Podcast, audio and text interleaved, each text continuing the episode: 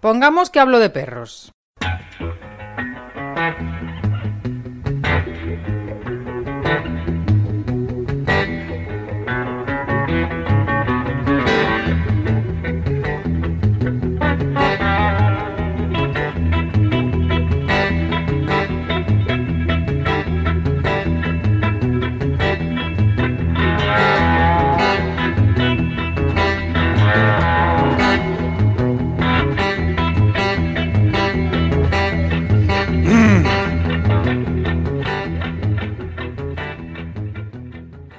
Lo que necesitas cuando empiezas a trabajar con un perro? ¿Qué es lo primero que necesitas cuando empiezas a trabajar con un perro?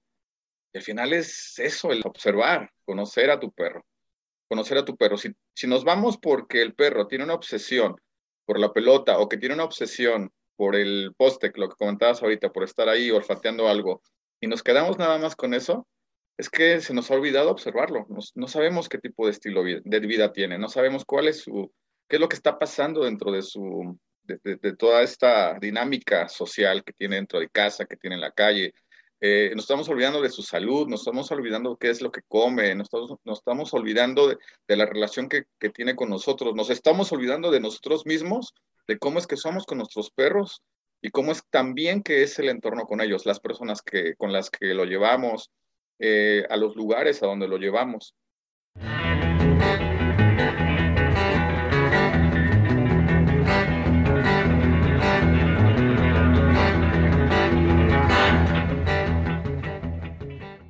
Bienvenida o bienvenido a un nuevo tramo de los viajes de Pongamos que hablo de perros. Yo me llamo Jonás Tulín y soy el presentador y productor de este podcast. Este tramo se sirve sin azúcares añadidos, sin gluten, sin invasión, sin aversión y sin anuncios. Y lo voy a mantener así, pero está claro que la producción de Pongamos que hablo de perros lleva un trabajo detrás. Y si te parece que merece la pena puedes ir a pongamos que hablo de perros.info barra Patreon y hacerte mecenas o patrocinador de este proyecto. Encontrarás tres niveles distintos de patrocinio, donde podrás recibir contenidos exclusivos, además del podcast en sí, claro.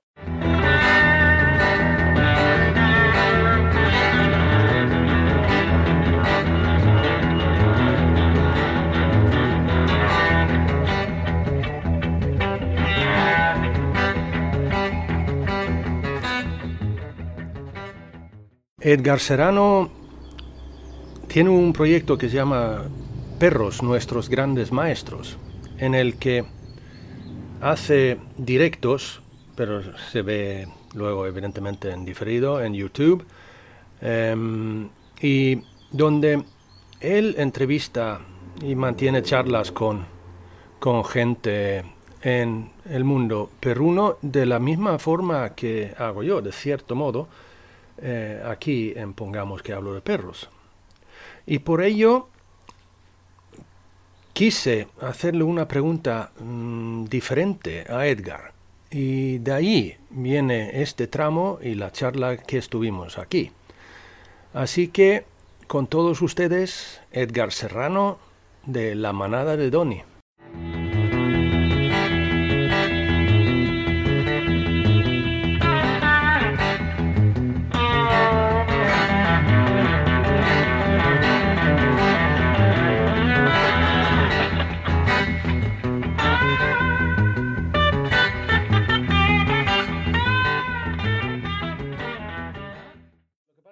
Hace un año y voy a buscarlo, em, que hablamos últimamente, o sea, que, que, estuviste en, en, Pongamos, fue el, el, segundo viaje, el vigésimo tramo, que fue el, el 10, subió el 10 de abril el año pasado.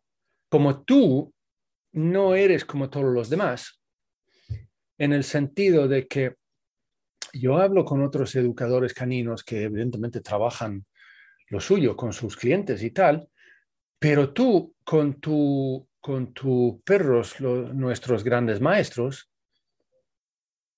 hablas igual como yo, digamos en el sentido de que hablas con mucha gente y hablas con gente que dan, dan dan formaciones y hablas con gente que han estudiado mucho y que hablas con gente. Entonces, ¿qué dirías tú que es lo que más te ha hecho, eh, no sé, como yo, yo lo llamo en inglés un, brain fuck, o sea, una jodienda de cerebro? Em, en este año y pico desde que estuvisteis la, que estuvisteis la última vez en Pongamos, que, en, todo lo que tú has hablado con gente en este tiempo, ¿qué es lo que más te ha impresionado? ¿Qué, es lo que más te ha dado un vuelco al cerebro? Ok, qué buena pregunta, qué difícil también, porque Sí, ha sido, verdaderamente ha sido una locura. Este, digo, cuando empezó pero nuestros grandes maestros, pues la intención era pues capacitarnos nosotros, invitar a personas que, como dices, eh, pues tienen su, pues, sus proyectos ya muy establecidos, eh, tienen ya muy clara la manera en que trabajan, eh, tienen, tienen ya, o sea, obviamente formaciones que están, que están compartiendo. Y pues esa fue la intención, ¿no? Pero eso fue con el primer año yo, estuve contigo el segundo año, ya cuando te llevábamos un año con Perro, nuestros grandes maestros. Entonces, este segundo año se empezó a dar de una manera un poco más libre. Sí tuvimos gente que, pues, que nos daba temas en específico, el relación de los perros con los niños, este, cuestiones de etología eh, en felinos, en fin, pero sí hubo muchas charlas de cuestionamiento, ¿no? De cuestionamiento, de estar ahí, pues, eh, compartiendo ideas. Yo creo que lo, más complicado y lo más, no complicado, sino yo creo que divertido, sí ha sido complicado porque me, da, me, ha volado la cabeza y me ha dejado pensando mucho tiempo. De hecho, ahorita hemos hecho una pausa ya bastante grande. El último fue, creo que me parece que fue en marzo, marzo, abril, no, estoy bien seguro. Y ahorita pues no, hemos, no estamos organizando en, no, no estamos organizando ya en fechas algo más, precisamente por eso, porque ha habido mucha, un cambio increíble de percepción una perspectiva completamente distinta de lo que, de lo que yo consideraba anteriormente, eh, que no me deja claro todavía muchos conceptos, por ejemplo, conceptos como eh, el perro reactivo, conceptos como el perro dopamínico, eh, cuestiones así como más, más, ¿cómo decirlo? Como estas etiquetas que se le han venido poniendo al perro, ¿no? Entonces me estaba enfocando más en esta parte del bienestar, o sea, qué tipo de vida es la que lleva el perro. Y creo que en estas últimas pláticas que tuvimos, y ha sido, creo que, lo, creo que para mí, digo, todas han sido increíbles, pero lo que verdaderamente me ha dado una, un dolor de cabeza, de alguna manera, es esto, es, es que todos están viendo eh, a lo mejor ya el, lo que está padeciendo el perro, pero no están viendo qué tipo de vida es la que tiene el perro, qué tipo de vida es la que está llevando el perro que em, posiblemente pueda tener, vamos a poner un ejemplo, pueda tener una adicción al juego, que, bueno, lo estoy llamando así, pero posiblemente le encante el, el, eh, el, frisbee, le encante la pelota, lo que se ha denominado de repente adicción al juego, pero realmente es una adicción. O sea, realmente es un perro dopamínico, realmente es un perro que está obsesionado con los juguetes, realmente es un perro que, que está obsesionado con hacer ese tipo de actividades, o qué está pasando en su sistema de vida, qué está pasando atrás, qué está pasando con su familia, en el entorno en el que vive, qué está sucediendo ahí para que el perro pueda llegar a tener este tipo de, respuestas, ¿no? Este tipo de, decir, bueno, mi vida pues, posiblemente es un asco, entonces ahora pues me enfoco en esto, ¿no? Que a lo mejor me encanta, me gusta mucho porque pues al final soy un perro pues que me enfoco, soy un perro bastante enfocado en lo que, en lo que quiero pero ¿por qué llegó, está llegando el perro a esta situación? Y creo que esa es una de las, de las cosas, digo, hay muchísimas más, obviamente, pero que me ha, eh, me ha revolucionado en, muchos aspectos, ¿no? Que me ha hecho pensar, que me ha hecho cuestionarme de diferentes, en diferentes situaciones. Por ejemplo, ahorita antes de, entrar contigo estaba de un cachorrito ahorita que, digo, yo no hago esto, yo no me quedo con los perros para entrenamiento, adiestramiento, nada por el estilo, yo no lo hago así. Eh, si tengo una estancia, la estancia se quedan perros que son alumnos, perros que son que, hemos conocido a, través del tiempo y que obviamente vienen a pasársela bien, vienen a ser como parte de mi familia, ¿no? Están dentro de casa, en fin. Sin embargo, eh, hace ya un mes, un poquito más de un mes, me, me, me, contacta una persona y me dice, oye, que me recomendaron contigo, que tienes estancia, bla, bla, me voy a ir tres meses por trabajo, yo no lo había considerado y entonces tengo una cachorra border collie de tres meses este, me gustaría que se quedara contigo adiestramiento, que es lo primero que viene a la mente de las personas. Pues ya le expliqué, le traté de por mil maneras explicarles que no se iba a quedar adiestramiento, le traté de, de, compartirle un poco en, lo que yo, que yo hacía, que la verdad es que es bien complicado, eh, porque como te digo, ahorita después de varios meses de haber tenido todas estas charlas, aún todavía yo no, todavía no lo proceso bien, ¿no? Entonces es bastante complicado, pero en fin, creo que, creo que quedó un poco claro eh, que el perro se quedaba así, en, se iba a quedar conmigo, yo no lo conocía, pero bueno, aceptaba, aceptaba quedarme con él, me lo habían recomendado, independientemente de todo lo que sucedió, de toda la recomendación, de que este chico pues, no iba a poder dejarlo, no, le, no tenía como esa seguridad o confianza de dejarlo en otro lugar, yo, le vi, yo vi la posibilidad de tener un border collie por tres meses, ¿no?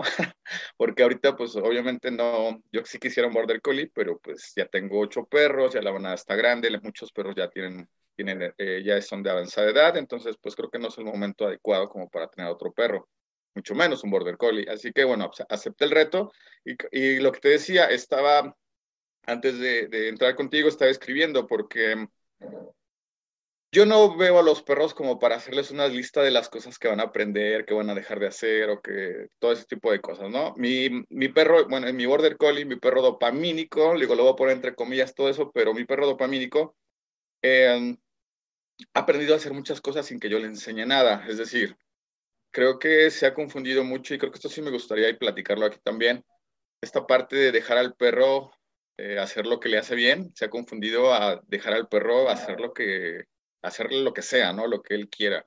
Se confunde porque, pues, de hecho, hasta, de hecho, muchas ocasiones vemos por ahí comentarios de, pero pones en riesgo su vida, posiblemente se pueda comer algo que le haga daño, etcétera. Entonces, no se trata de eso, se trata de, de y creo que es un, un, esfuerzo muy grande el que tienes que hacer. Yo lo estoy haciendo ahora, ahora con el cachorro.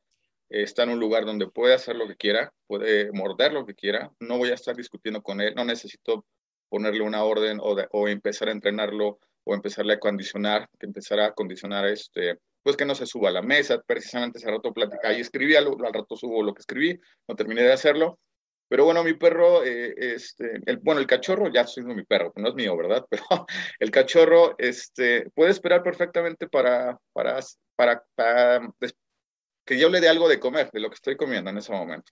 Y no precisamente porque le diga quieto, espera, sentado, cosas de esas, sino que desde el primer día que llegó, él me acompañaba y estaba conmigo y entonces yo empezaba a comer algo, obviamente el perro pues empezaba a brincar, empezaba a exigir la comida como todo un cachorro, como todo, como todo un bebé.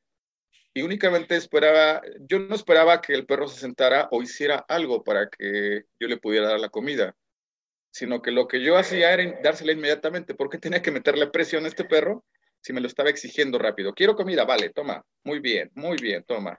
A lo que voy es esto, muchas veces esperamos a que el perro eh, nos dé una conducta alternativa, pero no estamos, no estamos viendo sus emociones, no estamos atendiendo la emoción. Y creo que eso es muy valioso.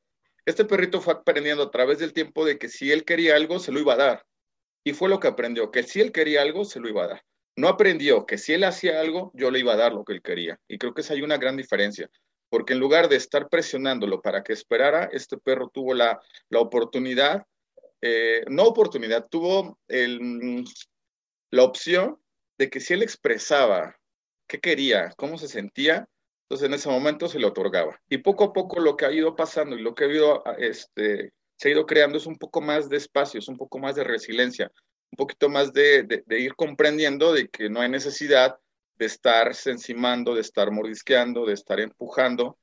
Eh, y entonces este, este lapso de tiempo que se ha abierto entre aparece la comida y el perro este, se acerca a mí, ha sido cada vez un poco más, más largo. Obviamente que tampoco quiero que se quede ahí una hora viéndome comer, por supuesto que no.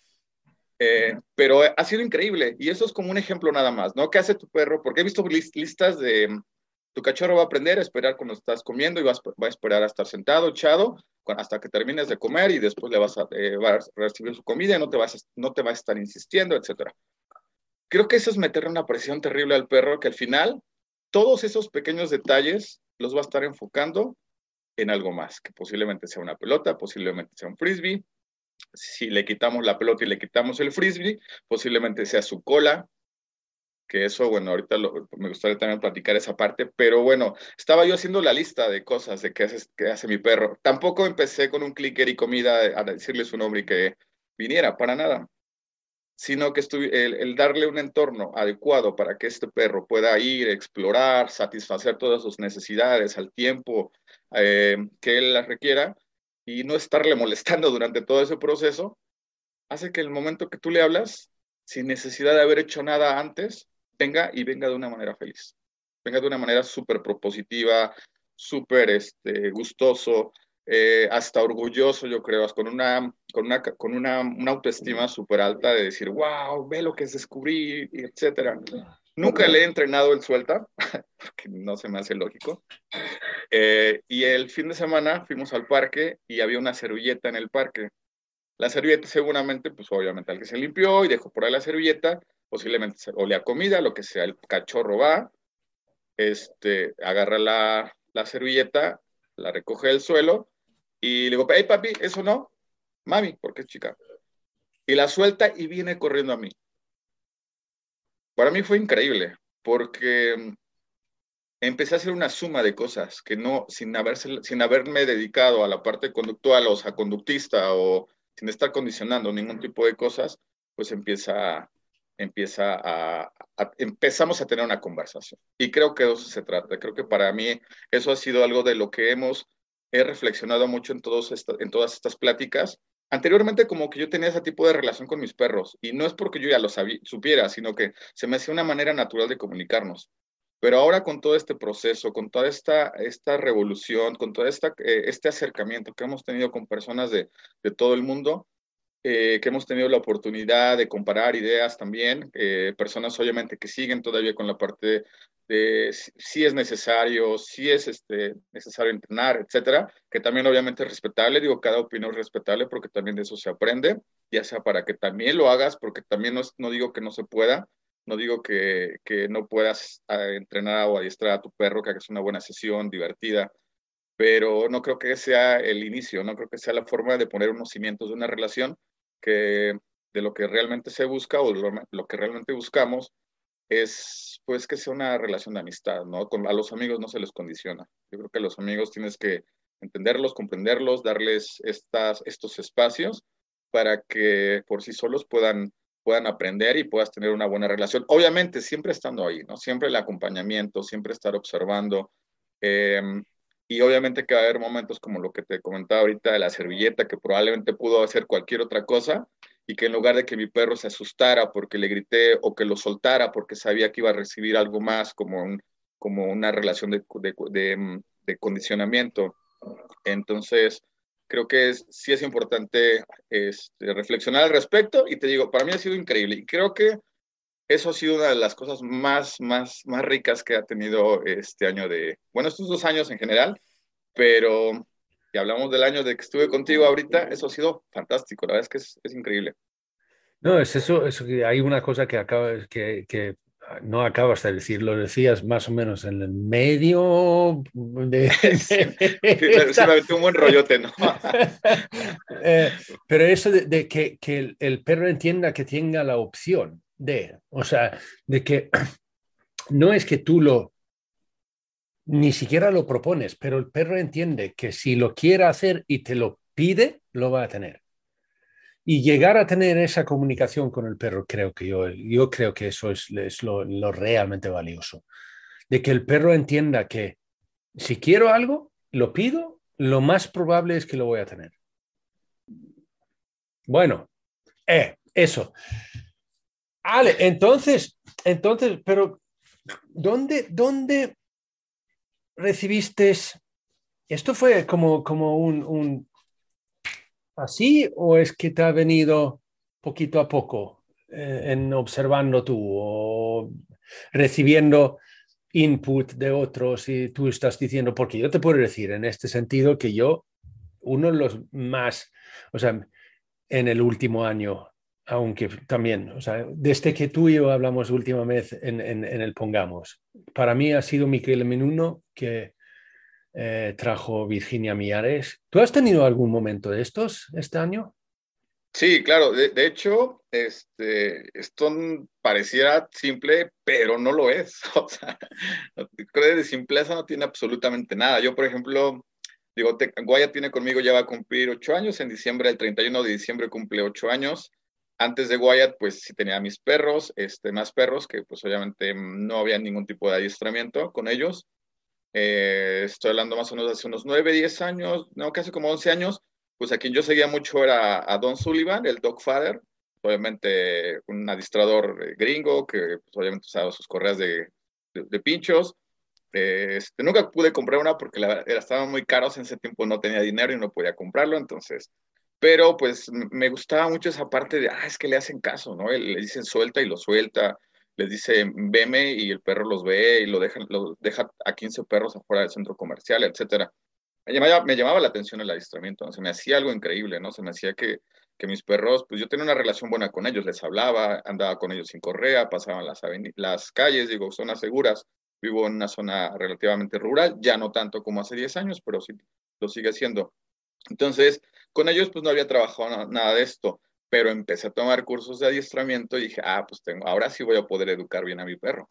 Entonces, en Wyatt creo que fue uno de mis conejillos de indias donde empecé de todo, o sea, desde chiquito, este, hacer obediencia, caminar pegadito, sentado, echado, dar vueltas, trucos, en el BM, que hoy, me parece una, una, cosa ridícula. Este, hace años, cuando estaba con Wyatt, Wyatt tenía tres meses, estaba con un amigo, y cada vez que Wyatt me volteaba a ver por voluntad propia, sonaba el clicker y le daba comida muy bien. Y cada vez que me veía, ya después, veme y clicker. Y me dice mi amigo, oye, ¿no te estresa eso? ¿No le estresa el perro?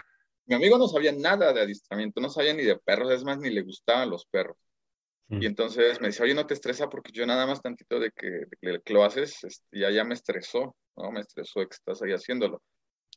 Y hoy digo, tenía razón, o sea, ¿por qué tienes que estar este, condicionando algo que se puede dar de manera voluntaria? Y ese ha sido, creo que uno de los, de los, de los, estos mm, cambios, ¿no? Tan, tan, tan padres, porque yo tenía una buena relación con los perros antes. No significaba, no significa que antes sabía lo que, o, o, lo veía de esta manera que lo veo ahorita. Porque antes pues era una relación normal, como pues siempre haber tenido perros, ¿no? Que es algo muy común que todos decimos, que siempre he tenido perros, pues no he necesitado adiestrarlos, han tenido una buena, una vida este, agradable, no he tenido situaciones de que muerdan a alguien a menos de que se metan a mi casa, etcétera. Pero ahora dices, bueno, caes en la cuenta de que sí está padre todo lo que vas aprendiendo a través del tiempo, pero poco a poco vas a ir a, pero poco a poco vas, van llegando cosas que te van haciendo reflexionar. En mi caso, eh, fue, por ejemplo, toda la, todos estos, estos mensajes de, de, Alexa Capra y de Laura Azor, que la verdad es que ha cambiado mucho, mucho la forma de pensar. Un ejemplo, hace, pues no sé, tres años, me parece, no sé, no sé si un poco menos, eh, había una discusión por ahí sobre las pelotas, ¿no? Las malditas pelotas. Que el perro, pues, que perseguía la pelota, que todo el tiempo quería estar con ella, que lo ideal sería, pues todos decíamos eso, ¿no? Es que lo ideal pues, es quitársela, es la, es la pelota maldita, ¿no? Es, hay que quitársela y ahora pon a tu perro a hacer ejercicios olfativos. Eh, hoy no lo analizo, no tiene lógica, ¿no? O sea, Ok, ¿te gusta aventarte del paracaídas? ¿Te gusta hacer ciclismo? A mí me gusta mucho el ciclismo de montaña, este, me gusta ir a la montaña, etcétera. Pero como soy de cierta forma adicto a, esa dopamina que me genera ese tipo de actividades, pues ahora lo que voy a hacer es quitarme todo eso y ahora voy a leer un libro o ver una película, ¿no? Entonces creo que se me hacía como que como que tenía cierta lógica en ese momento, pero poco a poco, a través de, esta, de, esta, de este análisis, de esta reflexión de que, bueno, es que no es el problema la pelota. O sea, ¿por qué diablos el perro tendría que estarse enfocando en una actividad que puede estar de alguna manera alejada de su naturaleza? O sea, ¿qué está pasando en su sistema de vida de este perro para que este perro prefiera buscar esa descarga, que pudiera buscarla en otros lados, eh, pero la está buscando en una pelota, que se concentre en una pelota? Por ejemplo, me ha pasado mucho que vamos a la montaña y perros que en lugar de pues estar explorando, irse a, a, este, olfatear, etcétera, o a recorrer los senderos, etcétera, lo que hacen es estar buscando varas y se las llevan al dueño o al humano, ¿no? Se las llevan a las personas y estas personas, pues tampoco se puede quedar en paz.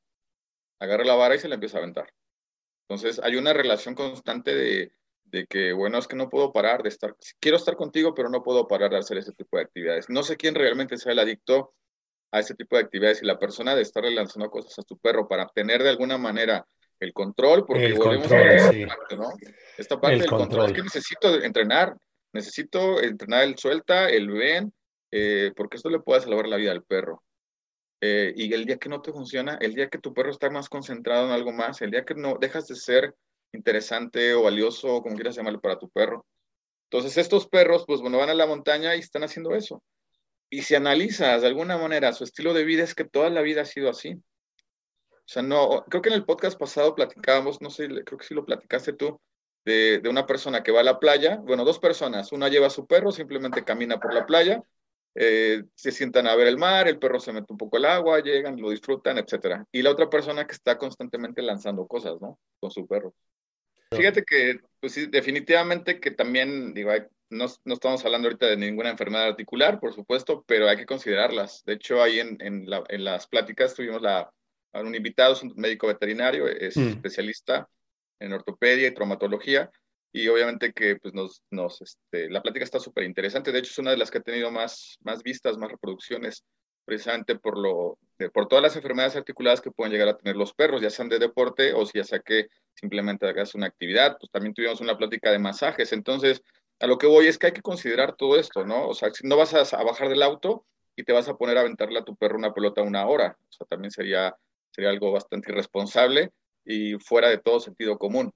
Este, entonces, no se trata de eso, creo que no estamos hablando tanto de eso, sí hay que prestar atención mucho a, a cómo vamos a iniciar el juego o la actividad o como quieras llamarle, este, vamos, cómo empezamos, sobre todo cómo vamos a terminarla eh, y calentamientos, enfriamientos, hacer exámenes previos. También tengo una alumna, una Border Collie, que tiene displasia nivel 1 este, y le encanta, o sea, le encanta la pelota. Obviamente que el médico dijo, bueno, o sea, es algo que le gusta, es algo que le, gusta mucho.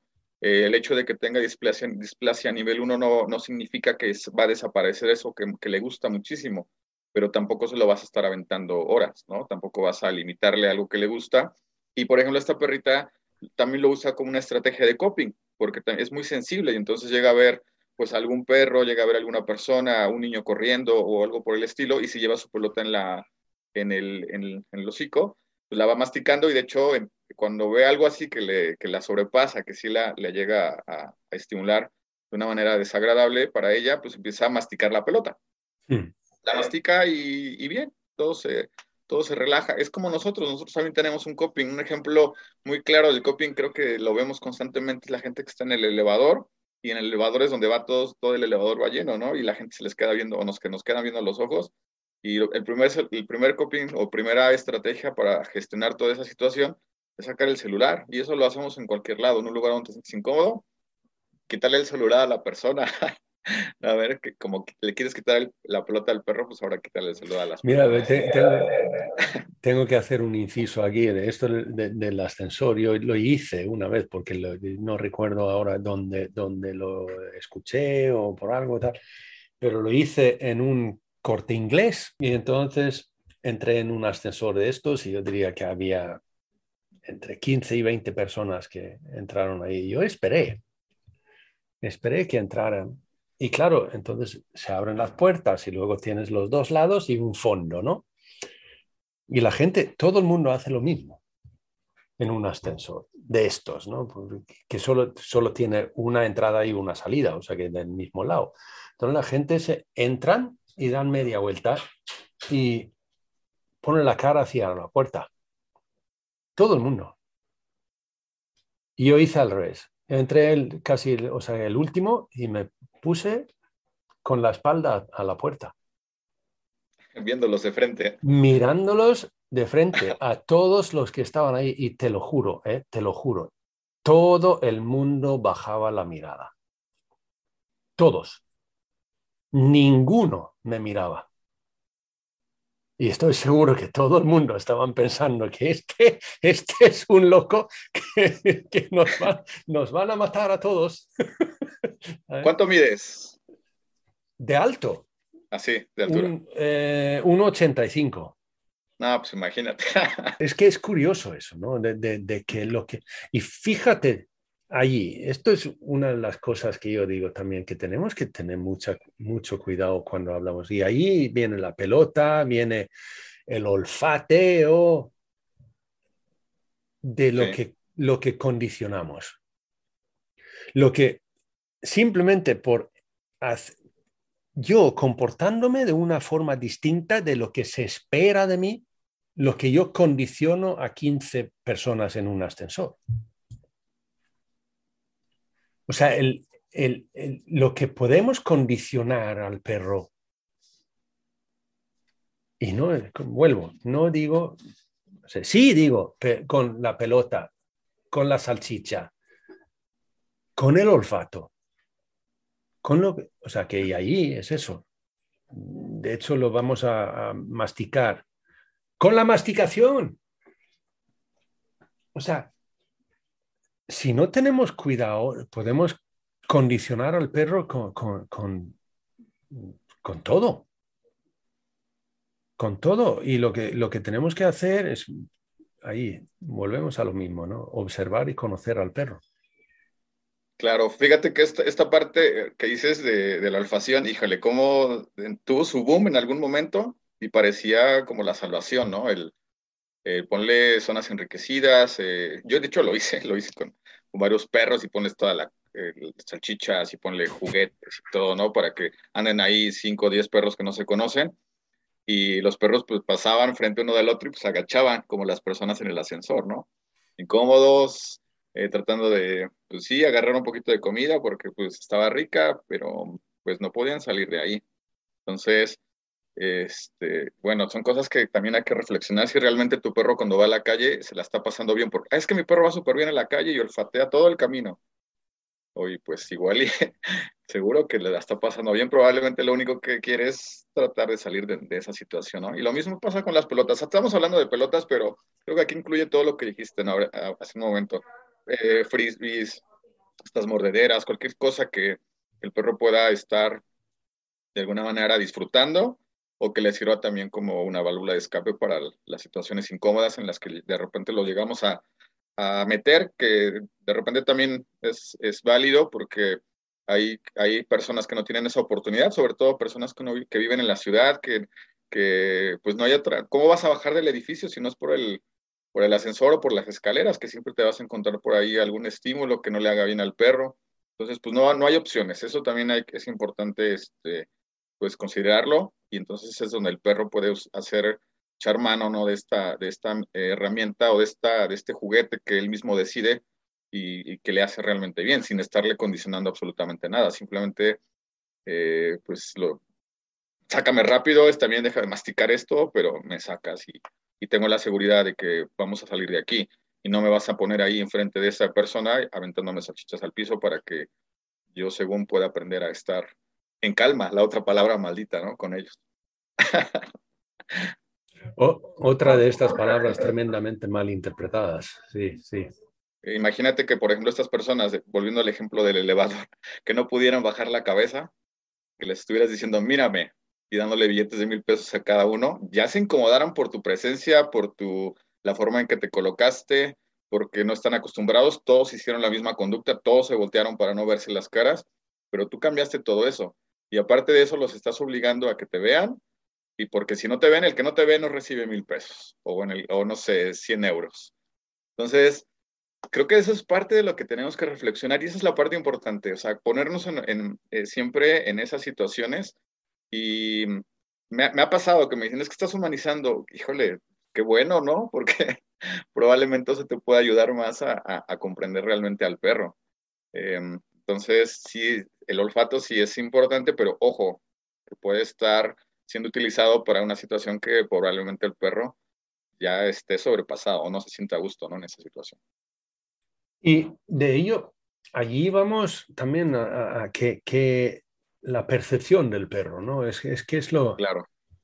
Lo dijo Santos en, en, en, el... Mira, yo refiero a Santos cada dos por tres. Em, pero Santos... sí, al primo. Eh, que dijo que el refuerzo, igual que el castigo,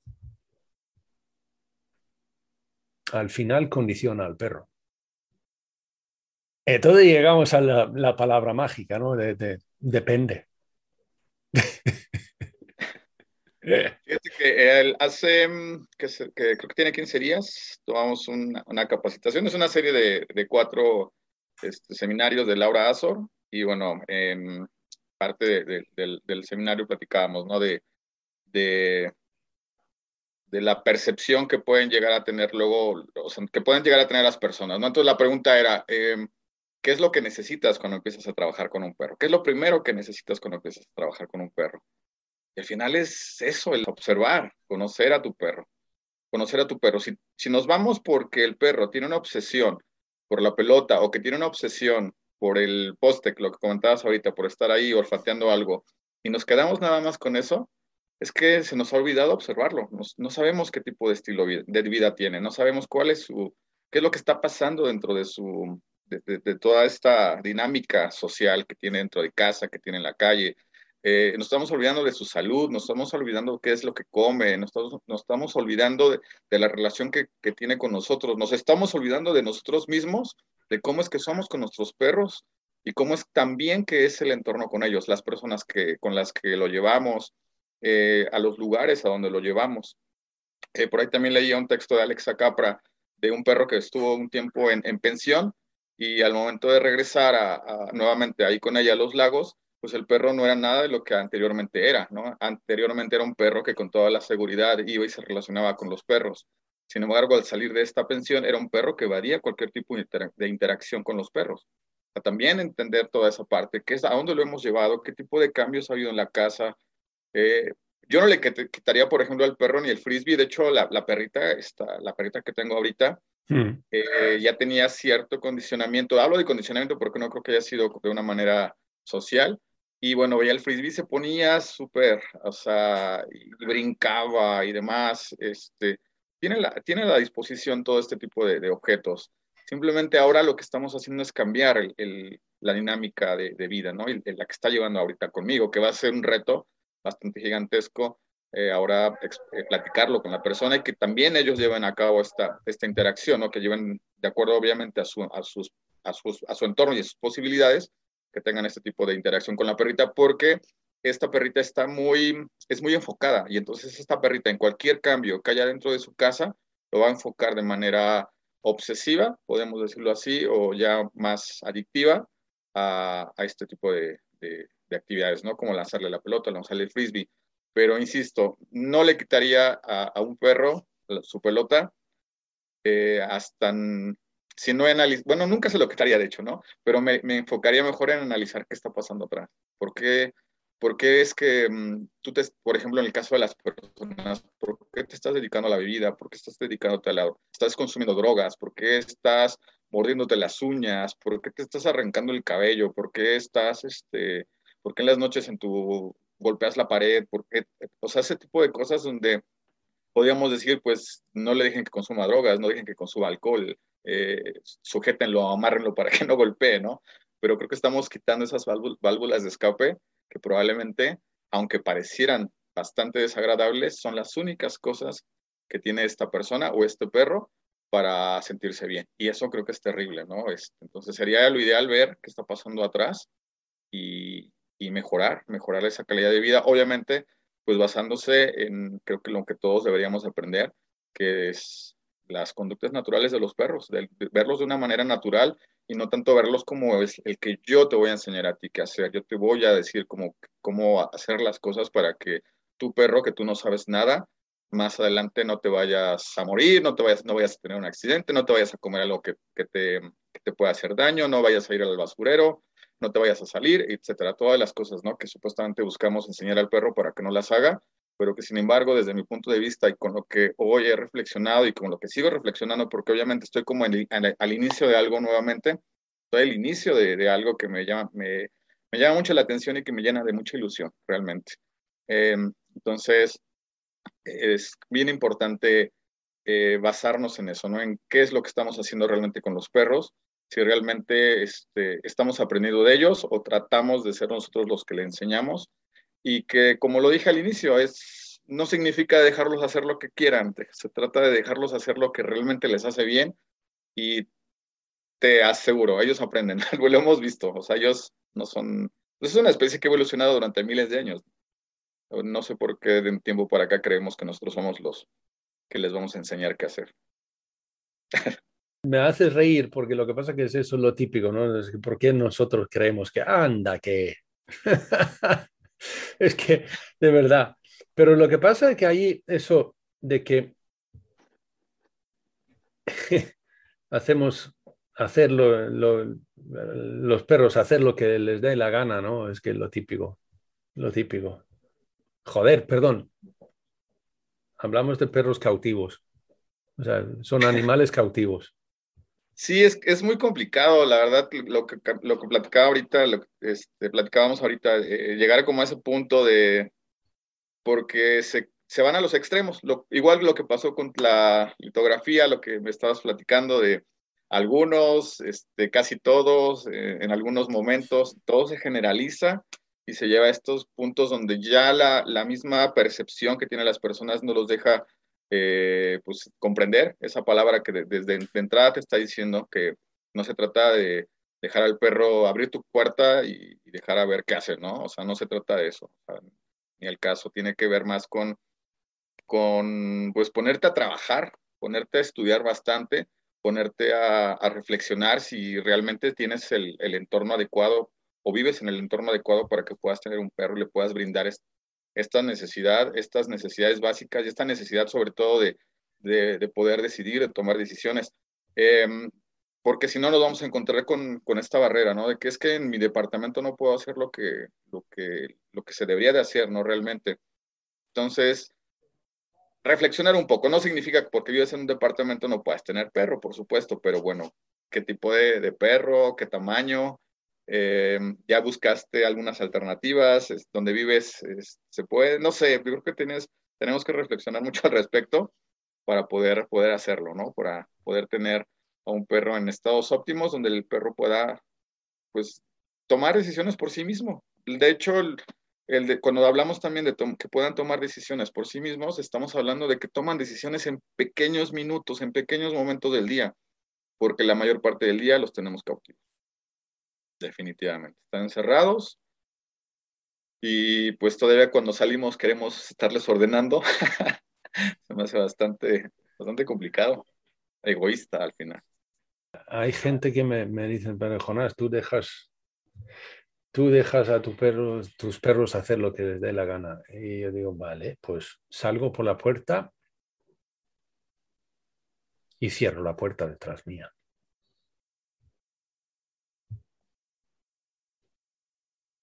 Se acabó. Es que, es que tú me estás diciendo que allí entonces mis perros pueden hacer lo que les dé la gana, o sea que me, me pueden seguir. Es la pregunta, ¿no? O sea, si quieren, si les dé la gana, ¿pueden, ¿me pueden seguir? Pues no, no pueden. O sea que eso es uno de, de estas comentarios o que, a mí me, de cierto modo, me, me, molesta. Pero, em, pero ahí, eh, a ver, estaba pensando en, en, otra cosilla ahí de que, que nosotros somos los que tenemos que decirle al perro lo que tenga que hacer y ¿Por qué crees que es eso? Ahora eh, entramos un poquito en, el, ser humano, ¿no? ya lo hemos tocado eh, algunas veces más, que lo tenemos con el perro, de cierto modo lo tenemos con el caballo. Em, eh, con el gato, pues vale, lo que pasa es que tenemos gente que tiene gatos domésticos en su casa y no les dejan salir, ¿ya? ¿eh?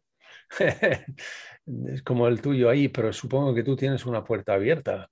Eh, pero, sí, Pueden, salir, no, o sea, están, bueno, pueden salir al patio, hay, hay, un árbol y, este, hay un buen espacio y está circulado hmm. con tela, sobre todo porque pues aquí hay muchos gatos, o sea, no es que permanezcan dentro de casa, pero sí tienen espacios donde pueden subirse al árbol y demás. Pero ya irse más lejos, no, sobre todo porque hay una gran población de gatos y pues en hace años que teníamos un gato libre, pues lo mataron, ¿no? Ya no regresó. Entonces desde ahí, y luego aparte, pues ya no te enfrentas solamente a, los gatos que están en libertad, te enfrentas también al, pues a los vecinos que no les gusta que los gatos vayan a sus casas, envenenamientos y todo este tipo de cosas. Y entonces, pues decidimos tenerlos, pero si pueden salir al patio y ponerles una gran cantidad de, cosas que obviamente no se comparan a, la libertad al, salir más allá, pero pues bueno. Pero, a donde quería ir con esto más bien es que, pero tú antes decías que habías trabajado con un clicker, con tu, con, con Wyatt en el principio, ¿no? Y tal, ¿no? Pobre Wyatt, sí. ¿Alguna vez lo has hecho con un gato? Sí, de hecho. Ah, amigo, es que típico. Me has... Sí, sí no, hace, hace, tiempo igual. De hecho, cuando llegó Wyatt, ya estaba un gatito aquí con nosotros. Este, se llama William, que precisamente fue el que no regresó. Ajá. igual, o sea, sí, porque, ¿sabes? ¿Será por el clicker, perdón? Es, esperemos que no. No, una ocasión, bueno, sí regresó después de un tiempo, pero bueno, regresó, fue dos veces. Una ocasión sí regresó, pero tenía ya muchas heridas, traía muchas mordidas de gatos por mm. todo el cuerpo, en fin. Y pues se recuperó y después ya no lo queríamos dejar salir, estaba adentro, pero pues era un gato que estaba, era su vida salir, ¿no? O sea, parte de su vida. Y pues ya no estaba bien lloraba, iba para ir para acá, empezó a orinar toda la casa, empezó a tener ya un cambio de comportamiento por ansiedad y demás, y pues bueno, volvimos a, arriesgarnos y ya después de un tiempo ya no regresó por el clicker, no, no es cierto. No, y fíjate que ahorita de lo que comentabas, que, que por qué pasará esto en los humanos, ¿no? Esta, esta necesidad de controlar, y ahorita que dices lo del clicker y del gato y del perro y de Wyatt, creo que está ya inmerso en nosotros tener ese, creo que también somos adictos a la dopamina, somos adictos a tener este tipo de, de poder, ¿no? Algo que te hace sentir bien, algo que te hace sentir poderoso, pues porque al final estás eh, domesticando, ¿no? Domeando, domesticando, estás haciendo que un perro o que un gato o que un caballo, ¿no? Eh, haga, ya sea por, por darle un premio o por un castigo, estás haciendo lo que, que haga algo que te satisface, que puedes presumirlo con tus amigos, que lo puedes subir a redes sociales, eh, por ahí una página que antes, anteriormente seguía, híjole, o sea, el perro, ah, no sé si hace 500 cosas, eh, pero después esta persona subió un video de su perro en la calle y el perro iba completamente atemorizado. Eh, no digo que esté mal enseñarles cosas, no digo que esté mal, porque creo que eso sería como, pero como ponerle la chimenea a tu casa, ¿no? Ya, ok, mi casa está bonita, tengo un, unos cimientos increíbles, mi perro ha vivido una, infancia o una niñez o como quieras decirlo, fantástica, ha tenido opciones, eh, ha ido aprendiendo a través del tiempo, ha aprendido de, otros perros que le, eh, le, hemos presentado en entornos eh, donde haya podido, donde puedo, donde pudo desarrollarse de manera adecuada, etcétera, todo, ¿no? Y ya después a lo mejor, pues sí, poco a poco empezarle a enseñar este, eh, cositas, que también es válido. Siento que también está padre que también te sientas bien con el perro. Pero si quieres llevar tu relación con el perro basado en eso, basado en el control, basado en estarle enseñando, basarlo en, creer de entrada que tú eres el que le estás enseñando al perro, que tú eres el que tienes que controlarlo, que porque si no lo haces se te va a salir de control, que creo que eso lo he escuchado mucho. Híjole, creo que estamos desviando el camino terriblemente. Y sí va a funcionar, porque aquí lo, peor del caso es que sí funciona, pero le funciona al humano. Y entonces es cuando estamos agarrando un camino diferente y es cuando se nos olvida el perro. Entonces, ¿qué razón tendría convivir con un perro? Si al final todo lo que hace ese perro me causa problema o todo lo que hace ese perro me causa conflicto. Eh, se me sale de las manos, ya no me hace caso, ya es un desobediente, es que está dentro de casa y hace destrozos. Pues nada, posiblemente tu casa no esté diseñada para que el perro pueda estar adentro, ¿no? Y tal vez si te agarra los zapatos es porque no estaban en un lugar adecuado. Eh, no, no, significa que vaya a vivir afuera, pero a lo mejor no era el momento de llevar un perro a casa, etcétera, todo ese tipo de cosas. Pero tiene que ver, creo, considero, digo, eso tendría que, tendría que este, ampliarlo más eh, algún psicólogo, no sé, pero tiene que ver con mucha esa necesidad de, de controlar, ¿no? De controlar, de, de, mantener el control. Pero siempre me he preguntado esto, ¿por qué quieres controlar a tu perro si tú mismo controlas tu propia vida, ¿no? propias reacciones. Es que mi perro es bien agresivo y la persona está bien molesta y dices, bueno, el perro o tú. Es que mi perro es bien reactivo. Cuando tú nada más estás reaccionando hasta que ya tu perro ladró. Eh, no sé, o sea, creo que es cuestión de, de eso, ¿no? De, querer tener el, control de alguien, de alguien que sabemos que está bajo nuestro, pues nuestro control, va la redundancia nuevamente, ¿no? Bajo nuestra tutela, bajo nuestra prisión, que al final pues es eso, ¿no? Independientemente de que los perros pues, se adapten de alguna manera a nuestros hogares, pues al final estamos obligando a estar aquí. Me gustaría que, que pues no sé, que tuviéramos un, digo, no digo nada como ejemplo, ¿no? Pero a lo mejor un puma, ¿no? Que lo rescatáramos de, de la calle, bueno, de, su entorno, ¿no? Y lo lleváramos a casa y a ver, a ver, contrólalo. O controla un gato, que también es complicado. Hace poco un amigo subía sus fotos de, quiso rescatar un perro, pues, feral, digo, un gato feral, perdón. No, hombre, se le fue. el, el, gato está feliz ahí, déjenlo. Más bien se lo querían raptar, ¿no? Muchas personas no tienen gatos, o si los tienen, los tienen desde pequeños, pero no son tan estrictos con ellos, ¿no? No son tan estrictos de, es que necesito que obedezca. Yo nunca he escuchado a alguien, por lo menos que me diga, yo no trabajo con gatos, pero como tengo gatos, de repente me piden por ahí, ya sabes, un consejo o un tip, mm. que tampoco doy tips ni consejos, pero bueno, siempre es, oye, es que mi, mi, gato está, está agrediendo al otro gato que vive dentro de casa o está haciendo el baño fuera de su arenero, etcétera.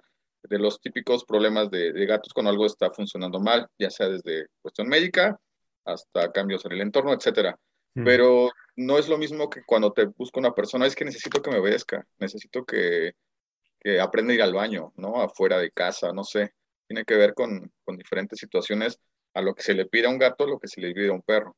Creo que los caballos están en el rango de exigencia, digo, a lo mejor la no, lo, no lo vemos mucho, eh, no se ha visto mucho en los años anteriores, hoy sí se está, lo estamos viendo, todo el maltrato que llegan a recibir los caballos, ¿no? Tuvimos a David Castro de Argentina, él trae una filosofía muy padre que todo lo que escribe David Castro, haz de cuenta que nada más cámbiale caballos a perros y es totalmente aplicable ¿no? para, para la forma en que estamos viendo a los caballos. Sí, sí, es, es, es, muy comparable. Como, como hay una de estas que yo, yo dije a una, es que no, no, lo que pasa es que yo voy a mi caballo y voy con la silla y ves cómo tiene ganas de salir y que, que le monte y que damos una vuelta y que me lleve y tal. Y pues vale, vale, pero ¿dónde está el caballo? Digo, cuando vas tú con la silla, ¿dónde está el caballo? No, está en su box. Ajá. Y si estuviera en un, en un prado de yo que sé cuántos hectáreas, yo digo que, vale, está envallado, vale, bien, pero donde tiene una cierta libertad. ¿Tú crees que le reaccionaría igual cuando vienes con la silla? hablamos del condicionamiento otra vez. O sea, simplemente por el entorno, cómo reacciona el animal, dependiendo, mm, por, hacia, hacia un cierto estímulo, dependiendo en qué entorno se, se, encuentra en ese momento cuando tú vienes con ese estímulo. O sea, Fíjate que eso, sí, eso es muy importante, eso que comentas, porque al final se puede también pues malinterpretar lo que decimos, porque sí, efectivamente todos vivimos bajo ciertos límites, todos. ¿no? No puedes ir ahorita a la casa de, tu vecino y meterte, a abrir su refri sacar sus cervezas, ¿no? Por ejemplo. Sería genial, ¿verdad? Pero no, no se puede. Pero igual, los, los perros, los caballos, todos. Pero no todos vivimos metidos, metidos en un box o en un kennel o, en una habitación pequeñita. Tenemos posibilidad de salir, de, entonces yo siento que la relación que se tiene que dar, hablando de perros, volviendo a, los perros, que es pues, una relación de colaboración, una relación de respeto, una relación donde el perro, aunque tenga la puerta abierta, decida no irse. Y no porque le diste un eh, quieto, o si te sales te golpeo, o si te sales no te doy comida. No, creo que eso sería excelente. De hecho, lo he querido filmar, siempre se me pasa, o sea, mis perros nunca les he, nunca me he puesto en la puerta a decirles quieto, sentado, y me voy a, lo lejos y espero que se siente, que, que se quede ahí y regreso y lo premio. Nunca lo he hecho, sin embargo, se ha vuelto como una cotidianidad hacerlo. Salí y papi, espérame ahí, y ya me salgo, y el carro, los otros perros nuevos ah, lo observan, van aprendiendo a través de una conducta social. Eh, si llegan a salirse, pues se salen a un poquito ahí algunos metros sobre la banqueta tampoco es de si te sales ya te grité para que no te salgas o te regaño. Entonces, eh, van, vamos comprendiendo todos cómo son, cómo es nuestra relación, cómo son, porque aquí no hay ni siquiera roles, o sea, no hay ni siquiera, mira, ya que yo soy el, jefe y tú, no, no, no, simplemente es cómo es nuestra relación, cómo es, la, cómo, cómo es que nos vamos a, a, a, estar relacionando de aquí en adelante. Si, si un perro se siente asustado, si tú te sientes que tienes el control de tu perro, yo no creo que ninguno de los dos esté bien en esa relación. Y por consiguiente, y volvemos a las partes de la pelota, posiblemente cuando vayas al parque tu perro va a perseguir la pelota y no va a querer parar y no le va a interesar absolutamente nada más, precisamente porque el único momento de su vida donde puede decidir por algo que probablemente le esté causando hasta un dolor físico, una obsesión o, lo que sea, pero es el único momento de, la, del, del, de su vida que, que se siente bien, ¿no? A causa de esa descarga constante de dopamina, porque de ahí en fuera, todo lo que tiene, todo lo que vive, todo lo que le proporciona su mano, que supuestamente lo quiere mucho, es del asco, es horrible. Eh, hace días iba a esterilizar una de mis gatitas y estaba ahí una persona en la clínica veterinaria y pues estaban, pues, estaba yo escuchando, estaba de chismoso, la verdad, cuando me gusta escuchar a las personas cómo luego se expresan de sus perros y le decía este, que le iban, a, bueno, le, iban a hacer unas quimioterapias y le decía al médico que pues con quién se quedaba, si se quedaba solo, si estaba acompañado de alguien.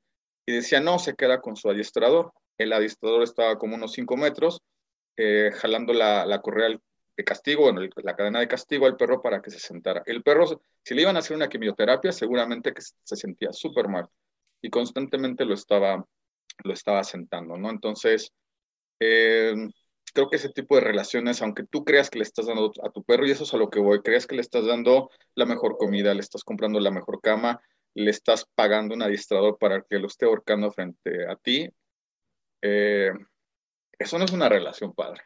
Creo que a nadie, a nadie nos gusta y afortunadamente en el mundo humano hay divorcios, pero en el mundo de los perros, cuando el perro dice, ¿sabes qué? Me voy, a menos de que vea la puerta abierta y jamás lo volviste a ver. Y no se fue porque no le lo entrenaste para que no se fuera, sino que se fue porque probablemente en su vida ha, tenido o, ha tenido esa, esa, comprensión que el perro necesita, ¿no? Entonces yo creo que eso es algo sumamente importante que, que muchas veces se nos olvida y, y, todavía no lo queremos soltar, o sea, no queremos soltar esa, esa realidad de que nosotros no somos los que vamos a estar controlando al perro. Sí hay momentos, y repito, esto es muy importante, en donde tienes que decirle, papi, esa basura no, vámonos. No, a ese perro horrible no, ese perro no o decirle si está bien, te apoyo, vámonos. No le ladres, papá, no hay necesidad, vámonos. No sé, lo que, como quieras decirlo, pero una cosa muy distinta es sugerir, acompañar, apoyar, y otra cosa muy distinta es condicionar. Y creo que, que la relación con nuestros perros no tiene que ser basada así, aunque sí puedas hacer de vez en cuando a lo mejor una, una actividad, y eso seguro, y estoy seguro que cuando las personas escuchan a sus perros, ya ni siquiera le ven sentido estar adiestrando al perro para que se siente. Y es cuando dices, mm, no le, veo nada de caso, si mi perro lo hace todo sin necesidad de haberle, de haberle estado mandando clases de adiestramiento, por ejemplo, ¿no? No, no mucho menos mm, existe una necesidad de dejar a tu perro en algún lugar para que, que alguien lo, lo entrene. Que, que entre humanos tenemos divorcios. afortunadamente. Sí, sí, el, el caso, el caso es que, eh, y eso se produce cuando, cuando la convivencia no es compatible, eh, porque la relación se basa, yo le he dicho en alguna vez de esto, de que la relación se, se basa en vale, en confianza, respeto, todo lo demás, pero se trata de que, que yo puedo beneficiarme de tus mejores intereses. Eh, y viceversa, ¿no? Eh, de que, que nos, nos conviene mutuamente estar juntos. O sea, que, que, estando juntos estaremos mejor de que que como estaríamos estando solitos, cada uno por su lado. Eh, y si es que en, una relación estoy, yo estoy peor de lo que estaría estando solo, entonces la relación no me conviene. Eh, porque no puedo beneficiarme de los mejores intereses de la otra parte, por ejemplo. Y si eso ocurre con el perro, en mi convivencia con mi perro. ¿Qué pasa? Si resulta que las, los mejores intereses del perro o las necesidades del perro no concuerda con las expectativas mías por ya ahora utilizar un, vocabulario que solemos utilizar, ¿no? Cuando no, no son compatibles, ¿qué hacemos? Y esa pregunta está ahí lanzado al aire porque mm, no, no quiero que lo tocamos ahora. es, un, es un tema para darle Para largo, para largo. Muy, muy largo y este... Con, con, lo cual lo dejamos ahí al aire y que cada uno en su casa lo, eh, que escucha esto lo piensa un rato.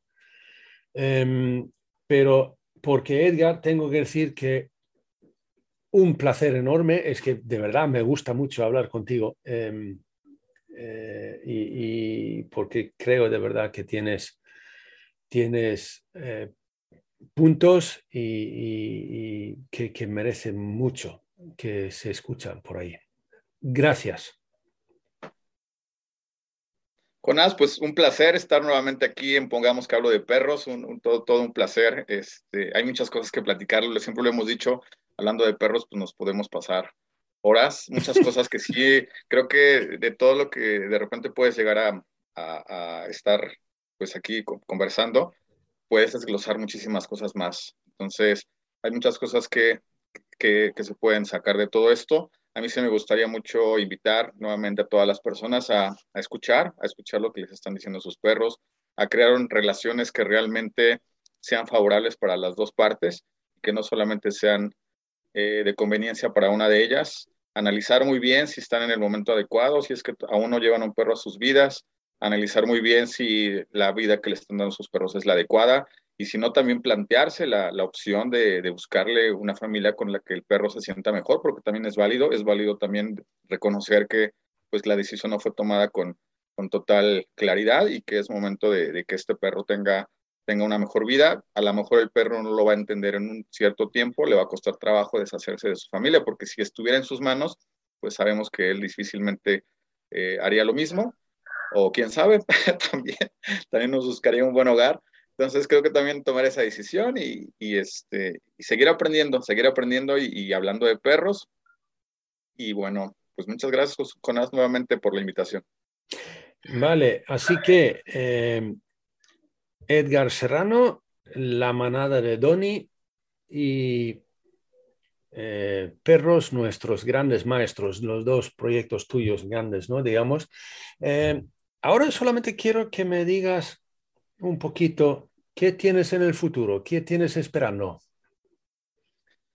Mira, ahorita ya estamos retomando nuevamente los seminarios presenciales, que bueno, ya también como que lo estamos pensando un poquito, pero ya está en puerta, ya iniciamos el, el, el 9 y 10 de, julio, digo que lo estamos pensando un poco porque ha retomado un poco, ha agarrado fuerza otra vez el, el, COVID, pero bueno, ya está programado, ya con todas las medidas de seguridad, ya estaremos retomando las, las, los seminarios presenciales, eh, estamos ya buscando el cartel para este año, eh, pensamos tener unos dos o tres, depende a ver cómo va la situación, y pues programando ahorita nuevamente la, la segunda edición del segundo año si es la segunda, sí, la segunda edición del segundo año de, pongamos que, de Perro Nuestros Grandes Maestros, perdón, este, ya viendo otra vez el cartel, muchas, muchas personas pues estaban como retomando nuevamente actividades, sus horarios cambiaron, toda la dinámica cambió, entonces ahorita dando un poco de tiempo y, pues nada, seguirse, seguirse capacitando y pues alerta de todo lo que sucede en el mundo de los perros para seguir reflexionando y obviamente pues a través de la, lo que es la página, la manada de Don Educación Integral, el, la página de Instagram y también el canal de YouTube, pues estarles compartiendo información, reflexiones, eh, haciéndolos por ahí dudar, porque eso es lo importante, haciendo pequeñas reflexiones que nos hagan también, eh, pues una, hacer una retrospectiva de lo que estamos haciendo y pues espero por ahí que nos sigan y, compartan un poquito de lo, lo, que están haciendo también, porque eso es parte también importante de, del crecimiento, ¿no? Compartir, debatir y sobre todo eh, observar al perro, ver al perro, qué está pasando con, con, nuestros perros y si realmente estamos pensando por su bienestar o por el bienestar nuestro. Eso, buena pregunta. Eh, pues entonces, nada más. Un abrazo grande y caluroso de un, un España mmm, caluroso. y un abrazo desde un México que está un poco frío y eso está padre. Vale. Cuídate mucho. Gracias. Edgar Serrano, gracias. Gracias a ti por escuchar y si te gustaría escuchar más episodios o tramos de estos viajes, pues id al pongamos que hablo de perros.info porque ahí están todos los tramos. Em, aparte de eso, solamente pedir que si te gusta lo que escuchas y piensas que esto es importante, pues hazlo saber. Pasa la palabra, dile a amigos y amigas que pongamos que hablo de perros. Escúchalo. Por ahora nada más. Hasta el siguiente tramo. Saludos peludos.